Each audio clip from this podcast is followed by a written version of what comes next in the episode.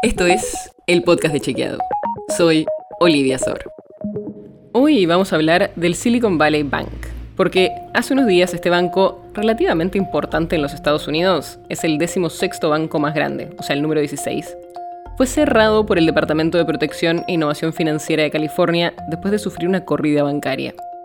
Y eso derivó en horas y días de bastante incertidumbre financiera, no solo en Estados Unidos, sino en todo el mundo.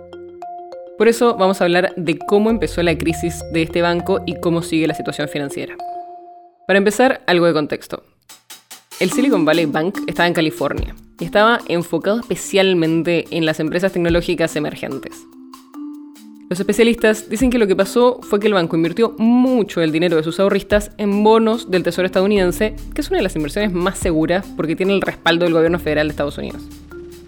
El tema es que la Reserva Federal empezó a aumentar las tasas de interés en 2022. Y esto generó dos cosas. Primero, que los bonos del Tesoro, donde había invertido el banco, empezaron a perder valor. O sea, compraron bonos que pagaban una tasa de interés menor de la que se estaba pagando en ese momento. Pero además, la suba de tasas de interés en Estados Unidos también hizo que se desacelere el financiamiento a las empresas emergentes que tenían ahorros en el Silicon Valley Bank, por lo cual empezaron a retirar su dinero del banco. Para poder tener efectivo disponible y darle a los clientes su dinero, a principios de marzo el banco anunció que había vendido a pérdida alguno de esos bonos del tesoro. Y unos días después empezó la corrida. En este caso no fue una corrida presencial, sino virtual.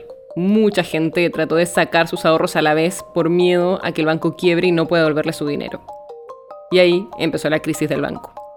El Departamento de Protección e Innovación Financiera de California cerró el banco después de la corrida y el presidente de Estados Unidos, Joe Biden, aseguró que quienes tenían su dinero ahorrado en ese banco o en el Signature, que es otro banco que quebró por la misma corrida, van a tener acceso a sus fondos.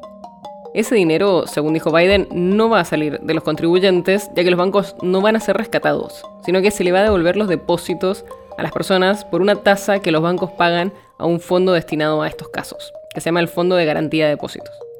El tema es que esto repercute más allá de California y Estados Unidos y estamos viendo cómo afecta al sistema bancario en general. Así que estaremos atentos a ver cómo sigue. La nota sobre la que se basa este episodio fue escrita por Fact Chequeado. Si quieres saber más sobre esto y otros temas, entra a chequeado.com o seguinos en las redes.